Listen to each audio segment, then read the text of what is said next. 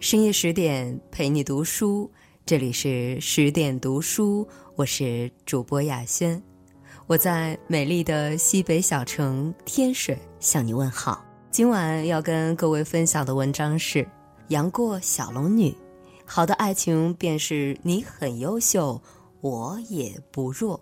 作者水清，在《神雕侠侣》中，小龙女才华不及程英。有趣不如陆无双，容貌方面郭芙同她不相上下，在爱情的执着方面公孙绿萼也不输于她，为何最终与杨过携手而去，成为神仙眷侣的是小龙女？飘里面有句话一语道破玄机：只有同类才可以结婚。所谓同类，必定是有着相同的三观、对等的实力，并且彼此之间能相互懂得、相互依赖的人。懂得让我们卸下精心的伪装。一开始的时候，杨过其实并不懂得小龙女的情感，小龙女是懂的。她比杨过年长四岁，她懂得她身为孤儿的凄凉和在世间受尽白眼的孤独，她懂得她的敏感和脆弱。于是他对她无条件的好，小龙女靠在过儿怀里，想做他的妻。他对她动了心，他却浑然不知。他已经进入了恋爱的亲密阶段和排他阶段，而杨过尚未确定对小龙女真正的情感归属。巨大的失落感和因为杨过不懂爱而引发的极致痛楚，逼得他第一次离开她。疯狂寻找的途中，杨过遇到各色女子，他沉醉过林洪波的体香，心动于陆无双雪白的酥胸，感动过完颜萍的一腔深情，于是渐渐开启男女之爱。终于，他明白了姑姑的一番深情，也在怅然若失中明白了自己的心意。因缘巧合，两人在武林大会上遇见了。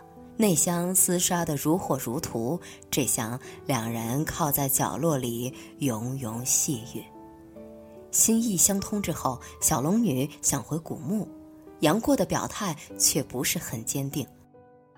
小龙女对于感情有求全之毁的执念，杨过此时并不懂得，但他却是懂杨过的，他明白此时的他对万丈红尘还恋恋不舍。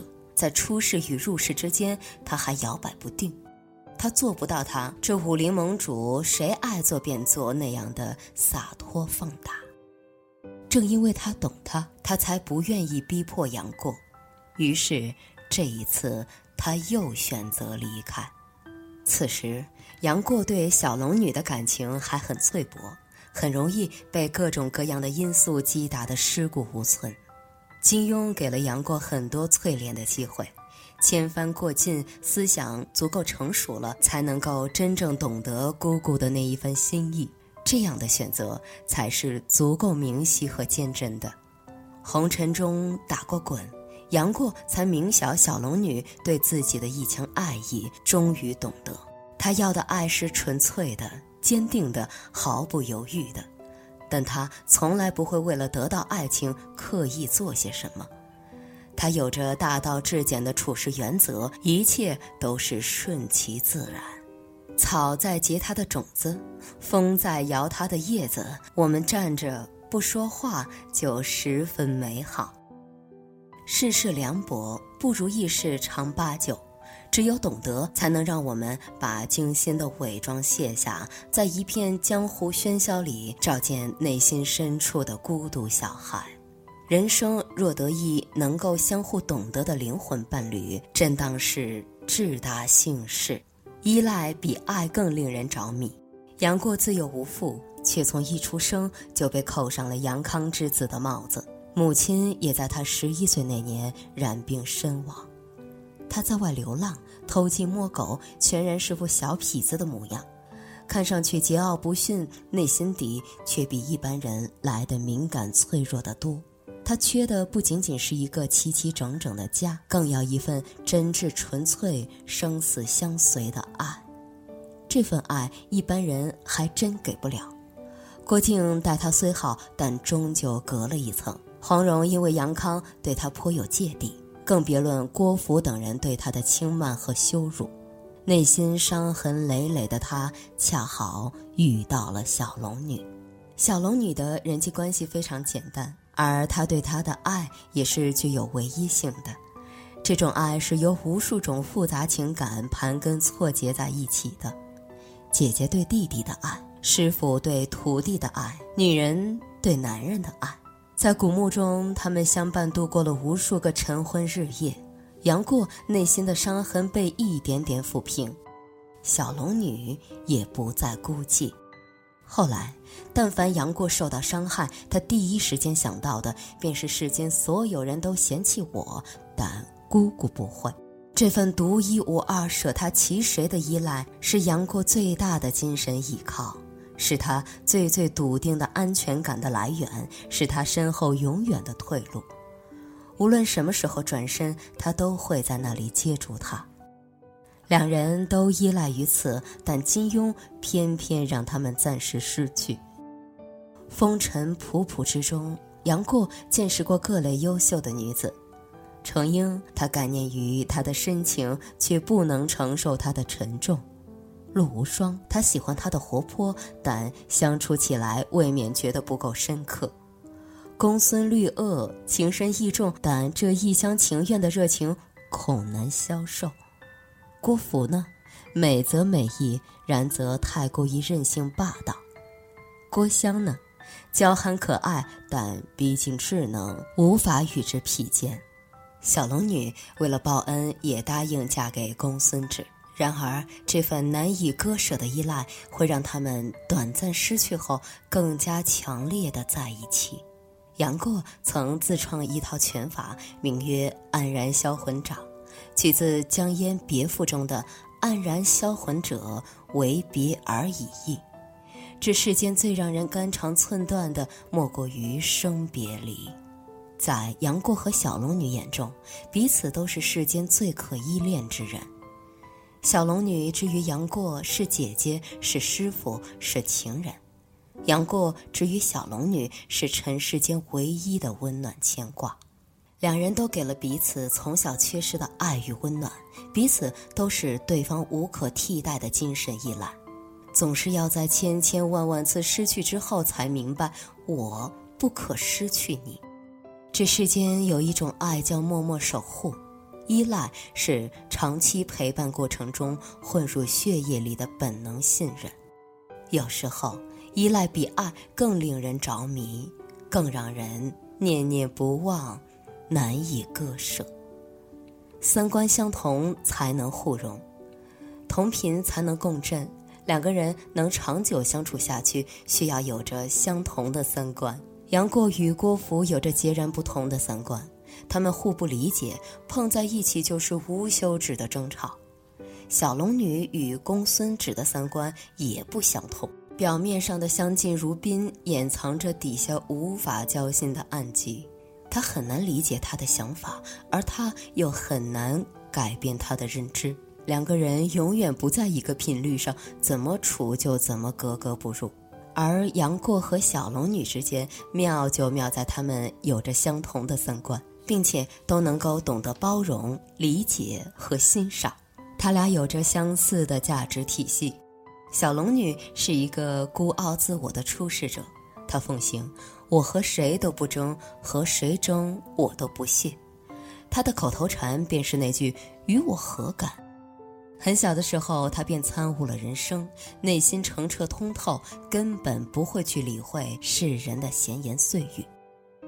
在襄阳大会上，小龙女说：“我心里有过儿，过儿心里也有我，为什么我们不能结为夫妻？”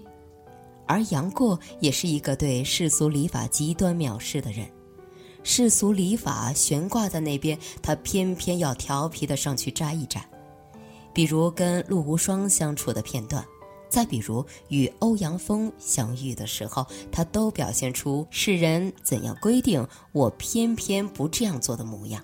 这一点刚好与小龙女的价值体系殊途同归，两人都是至情至性之人。所以才会一同反叛世俗。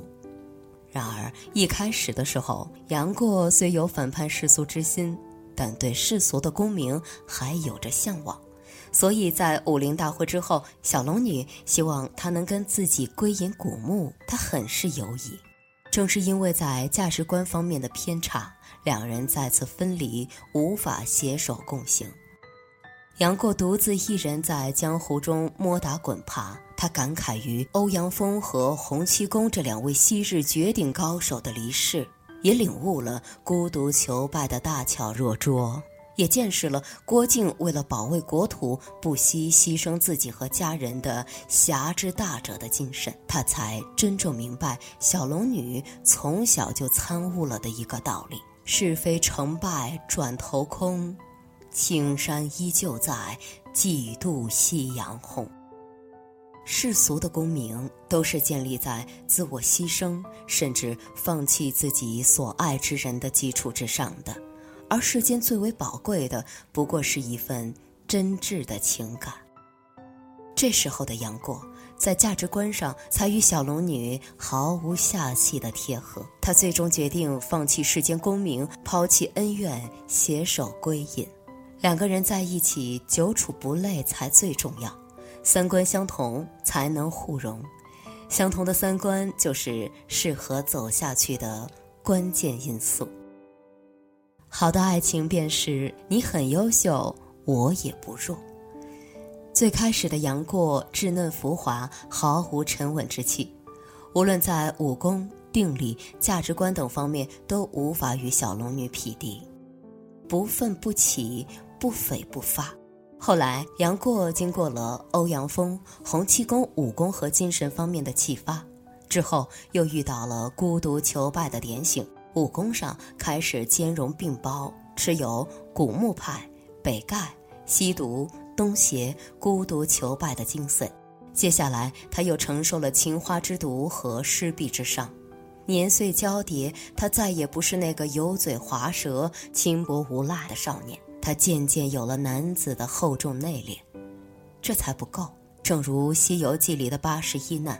命运这双翻云覆雨手赠予我们的，少一难都会在最后的最后补上。金庸安排了小龙女悬崖留字，留下了十六年之约的诺言，生死存疑。未知死焉知生？命运再一次让杨过承受从希望到绝望的跌宕。十六年，足够让一个男子成熟。围城女婴那一回里。杨过眼见的郭靖、黄蓉为了民族大义，宁愿让自己深陷危难之中。他醍醐灌顶，他把自己从小我中拔出来，俯仰天地，心境豁然开朗。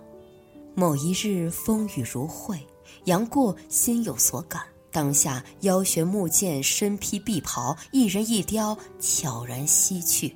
自此足迹所至，踏遍了中原江南之地。此时的杨过，成功已臻于化境，心性上也已达到一览众山小的雄豪与阔大。他已成了人人羡慕的神雕侠。风铃渡那一夜，辉煌绚烂，赶走了杨过全半生所有的晦暗。见识过功名，才能明了功名的虚无。他只要找到他，他只要携起他的手，从此弃万丈红尘与身后。《简爱》中有一句话：“爱是一场博弈，必须保持永远与对方不分伯仲、势均力敌，才能长此以往相依相惜。”此时的杨过实力方才与小龙女匹敌，你很优秀，我也不弱。重逢的一幕已在心头演练了千千万万遍，可当跨越了生死，经历了淬炼。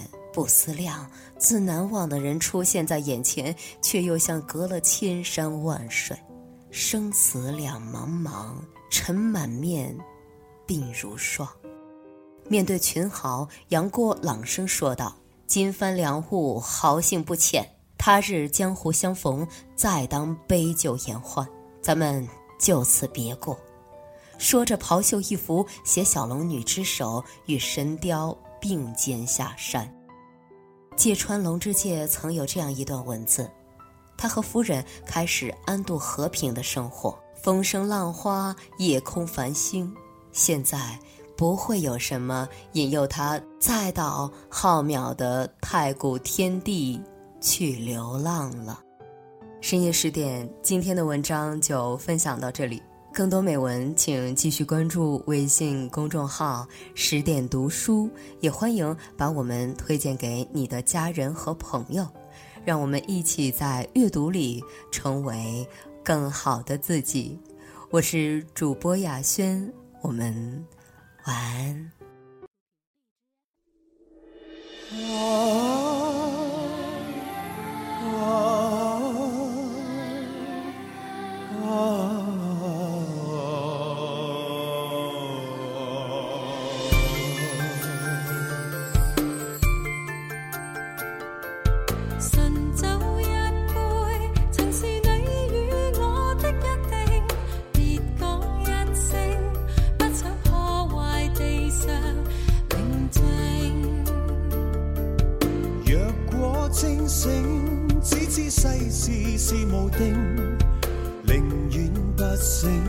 双双抱着彼此醉影。让呼吸的声音比歌声更动听，现已快灌醉了我的冷静。让天边一颗星把心一